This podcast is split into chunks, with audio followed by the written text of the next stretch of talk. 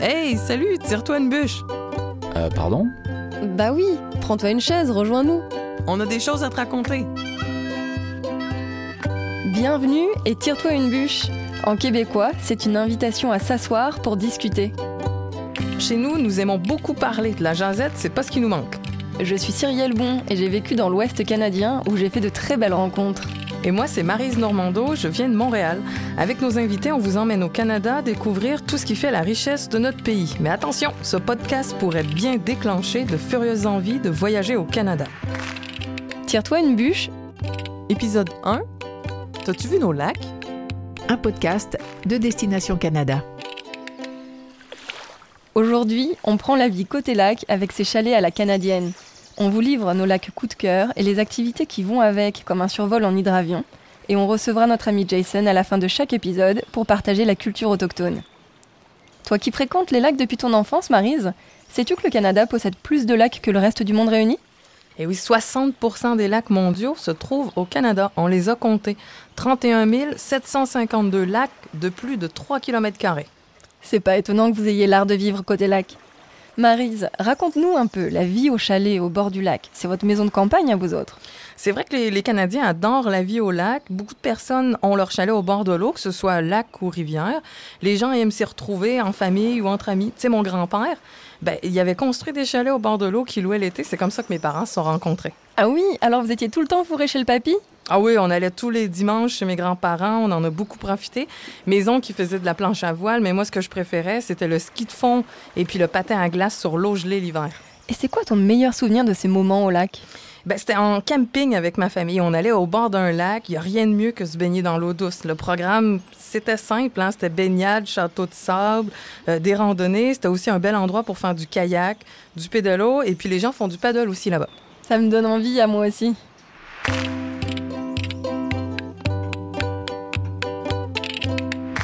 Bon, Marise, maintenant, on va vérifier que tu connais bien les curiosités de ton pays. Je vais te faire passer un quiz.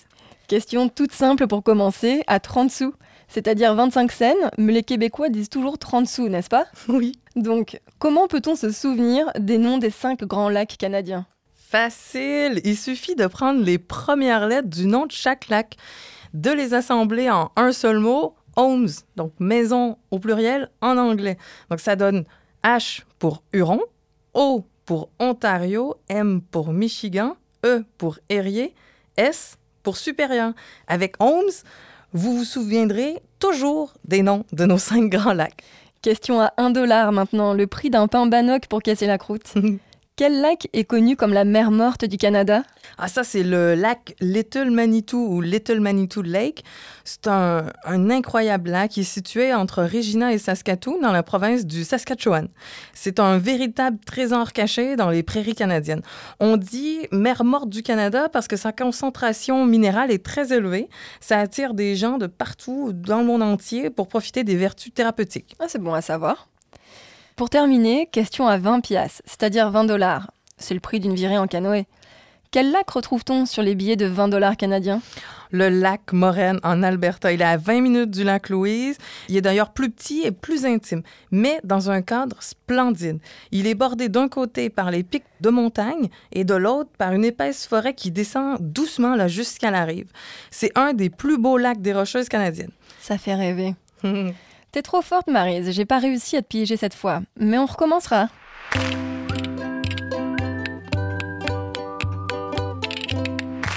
Pour vivre une belle expérience au bord d'un lac, on s'installe dans un chalet. Et puis après, qu'est-ce qu'on fait? Qu'est-ce qu'on voit? Je connais Alain Priem.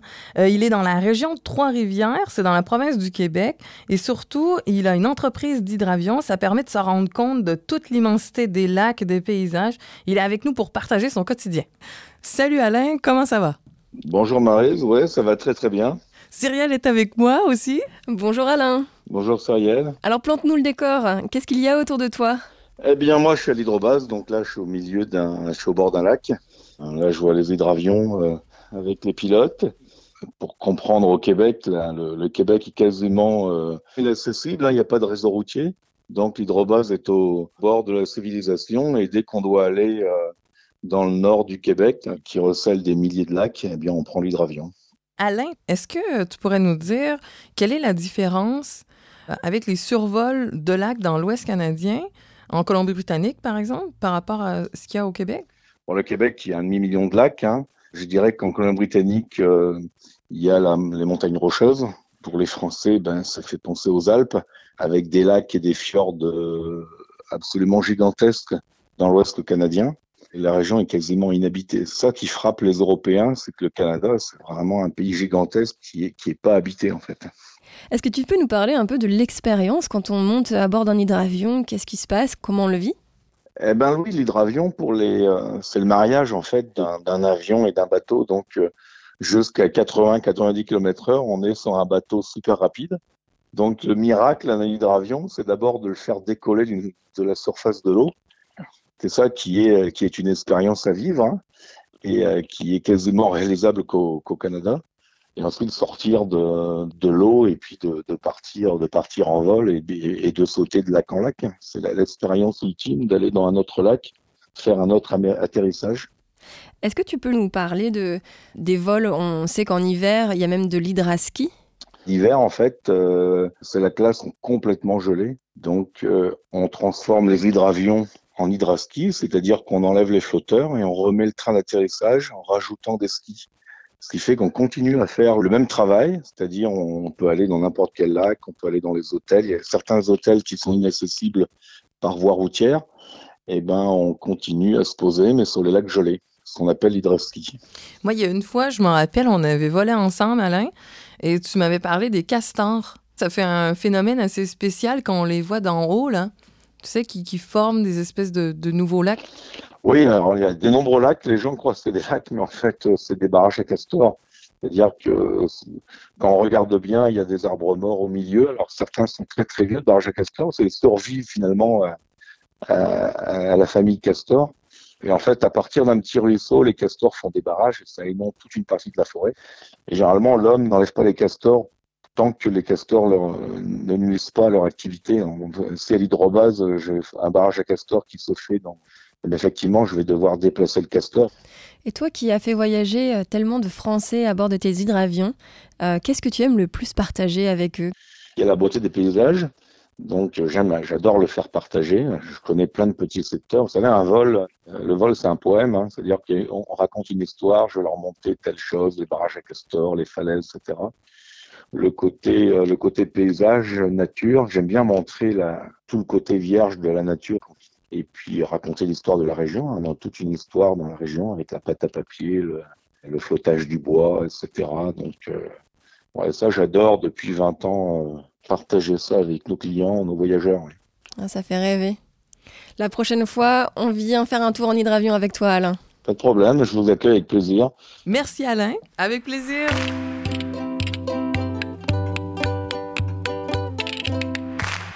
Marise, quand tu fermes les yeux et que tu ouvres les oreilles, quel est le son qui te vient des lacs canadiens? Sans hésiter, je te dirais celui-là. C'est quoi? Le huard, très tôt le matin, c'est un canard de chez nous. Tu le vois sur la pièce de 1 dollar. Avec les canards huards, nous voilà prêtes pour une virée au lac. On va imaginer une journée type. Par exemple, le matin, à 10h au lac, qu'est-ce que vous faites? Oh, chacun se lève à son rythme, on prend son petit déjeuner, on traîne un peu en pyjama, on jase, on lit, on attend que tout le monde soit debout pour aller faire un tour tous ensemble. Et vers midi? On passe très peu de temps à table, hein, juste le temps de manger. Je te dirais même qu'au chalet ou en camping, euh, si on fait un barbecue, c'est pas rare qu'on mange debout. C'est surtout l'occasion de partager une bonne bière locale ensemble et aussi, ben, c'est le moment de faire la vaisselle. Donc, euh, le moment de la vaisselle, c'est l'occasion de mettre la musique à fond. Du coup, après la vaisselle, vers 14h, vous faites quoi? Après le repas, un bon café et on part pour une balade digestive. C'est toujours un beau moment en famille, l'occasion de jaser. Ce qui est plaisant au chalet, c'est que peu importe le temps qu'il fait dehors, pluie, neige, vent, c'est pas une raison de s'enfermer. D'ailleurs, tu connais l'expression cabin fever? Ah non, c'est quoi? On pourrait traduire ça par euh, la fièvre du chalet. Euh, c'est quand on peut plus d'être en ville que tu as besoin d'une dose de nature. Alors, une fois sur place, ben, l'idée, c'est vraiment de prendre l'air au maximum. Et comment se termine l'après-midi vers 16 h À l'été, s'il fait beau et chaud, on passe une belle partie de l'après-midi dans l'eau, à se baigner et puis à jouer. Hein, au Canada, il est pas rare d'avoir un ponton en plein milieu du lac, donc c'est toujours le fun de faire la course et de nager jusqu'à lui et puis de replonger dans l'eau. Le soir, vers 18h, que faites-vous? Eh bien là, c'est le moment où on se retrouve, là, comme ça, en vraiment en fin d'après-midi pour une collation ou le goûter, comme on dit en France. Euh, les grands, eux, se préparent plus pour l'apéro, hein, donc euh, bière, chips, pâté, croton, fromage, classique. Euh, pour le repas du soir, on s'installe et là, on prend vraiment le temps. Et quand on a fini, on prolonge la soirée autour du feu avec une petite eau chaude ou une dernière bière. Pour les enfants, puis moi aussi, je t'avoue, on, on apporte des guimauves et puis on fait des s'mores. Tu connais, non? Oui, j'en faisais aussi dans l'Ouest canadien. Ce sont des gâteaux minutes qu'on réalise en coinçant un marshmallow fondu entre deux biscuits et quelques pépites de chocolat, c'est bien ça? Ah oui, c'est trop bon.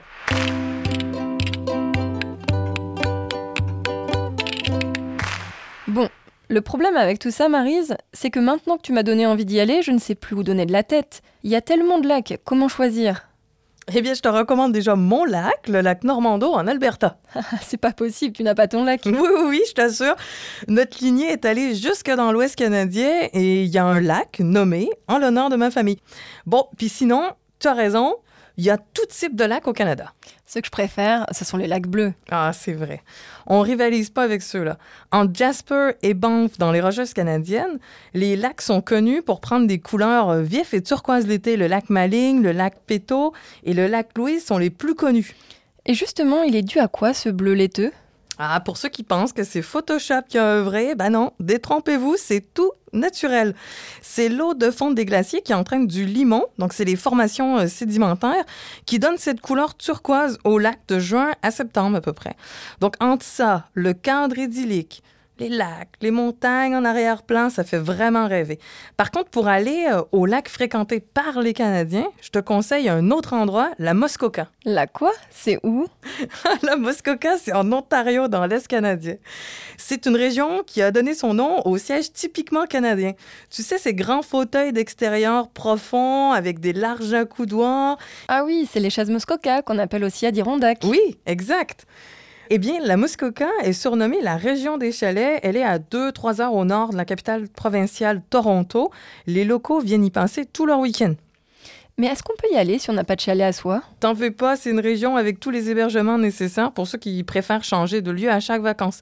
C'est un endroit idyllique, les lacs sont connectés les uns aux autres par des canaux et parfois même des ascenseurs à bateau.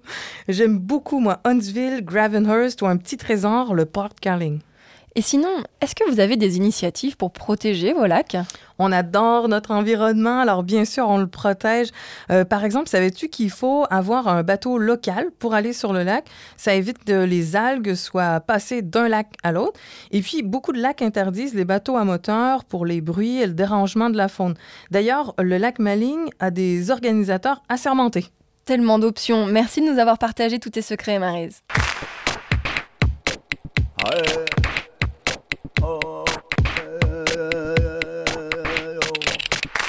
Tu sais, Cyrielle, la vie au lac, c'est ancré au plus profond de la vie des Canadiens. Qu'on s'en rende compte ou non, on n'a que perpétué des habitudes chères à nos Premières Nations, Inuits et Métis. Euh, mon ami Jason Picard euh, peut en parler, si tu veux. Il est membre de l'Association touristique autochtone du Canada. On le retrouvera dans chacun de nos épisodes de ce podcast. Bonjour, Jason. Oui, oui, bonjour Cyrielle, bonjour Marie, vous allez bien? Ça va bien, merci Jason. On se demandait, Jason, quelle importance ont les lacs chez les Autochtones canadiens? Ben, écoute, Marie, euh, tout plan d'eau, en fait, est, important chez les Premières Nations et, chez les Autochtones, euh, puisque c'est l'eau, c'est signe de vie. C'est avec l'eau qu'on s'abreuvait, évidemment, mais euh, c'est là aussi que les animaux allaient s'abreuver. Donc, c'était toujours des milieux de, de chasse euh, fertiles. Euh, c'était également des terres fertiles, euh, donc pour les nations euh, sédentaires ou semi-sédentaires comme les Hurons-Wendat qui faisaient pousser le maïs, la courge, l'haricot. On s'installait toujours à proximité des plans d'eau. Donc les lacs ont une importance, je dirais, capitale dans, dans, dans, le développement des, des, Premières Nations au Canada. Et j'irais plus loin que les lacs parce qu'il y a aussi les rivières. Donc les rivières étaient considérées à l'époque comme les autoroutes, quoi. Il faut se rappeler, avant l'arrivée de la colonisation, il n'y avait pas de route, peu de, de, de routes, c'était des petits sentiers de terre battue. Et sinon, on naviguait. Donc l'été, c'était la façon de se déplacer, c'est qu'on naviguait d'un cours d'eau à l'autre. On faisait un peu de portage sur les berges des rivières pour passer les, les, les obstacles infranchissables. Et alors c'est intéressant, tu viens de nous parler du portage. Alors le portage, ça suppose que les gens sont en canoë, qu'ils doivent se le porter. On sait qu'il y a un musée du canoë en Ontario, mais toi, est-ce que tu peux nous raconter un petit peu de quelle façon vraiment les autochtones se déplacent? Et j'imagine que c'est pas pareil partout au Canada, donc est-ce que tu peux nous éclairer un peu sur les différences aussi euh, entre les régions? Si je prends les, autochtones de l'Est, euh, où il y a beaucoup de boulot, euh, ben souvent on utilisait le canot en écorce de boulot. Euh, pour euh, pour naviguer. Si je prends les peuples du Nord, par exemple les Inuits, où il n'y a pas d'arbres, c'est, des paysages lunaires en haut. Euh, donc à ce moment-là, ils utilisaient des os d'animaux pour faire la structure de leur kayak, et puis ils utilisaient des peaux de phoque pour pour faire le, fond du kayak. Si je prends les grands peuples de l'Ouest, là où il y a des arbres majestueux, euh, ben, à ce moment-là, eux, ils coupaient l'arbre et ils sculptaient le canot à même le tronc d'arbre. Jason, côté autochtone, est-ce qu'il y a des événements organisés autour d'un lac ou d'une rivière? Ben, d'un niveau touristique, oui, on a on a plusieurs hébergements touristiques à proximité des lacs et des rivières. Euh, si je pense du côté culturel, absolument. En fait, euh, euh, à tous les automnes, je dirais chaque nation autochtone a euh, ce qu'ils appellent un, je dirais un workshop culturel. Euh, donc chez nous à Wendake, on l'appelle les cabanes d'automne.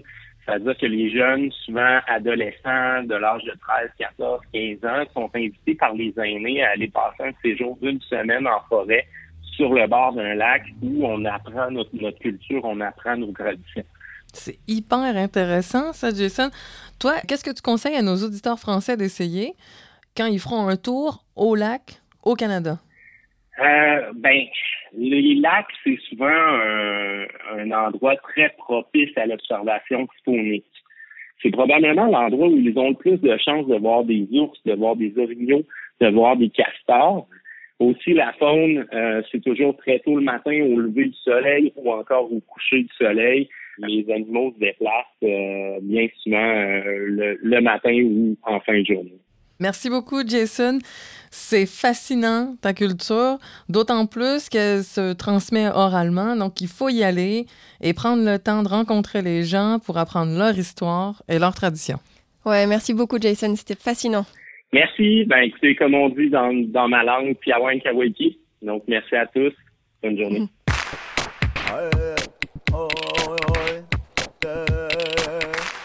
On arrive à la fin de cet épisode. Ça va de soi qu'on ne fera pas tous ces lacs extraordinaires en un voyage, mais ça nous donne des idées pour de futures occasions. Merci Marise, avec tous tes bons conseils, on est paré. Avec plaisir, merci Cyrielle. Tire-toi une bûche, c'est fini pour aujourd'hui. Merci pour votre écoute. On espère que cet épisode vous a plu. Si vous voulez en savoir plus, visitez le site de l'Office de tourisme canadien explorercanada.fr et pour découvrir les activités en français au Canada, direction corridorcanada.ca. Si vous avez aimé, abonnez-vous à ce podcast et notez-le. Laissez-nous aussi un commentaire sur la plateforme que vous utilisez et surtout, parlez-en autour de vous. Merci, à, la prochaine.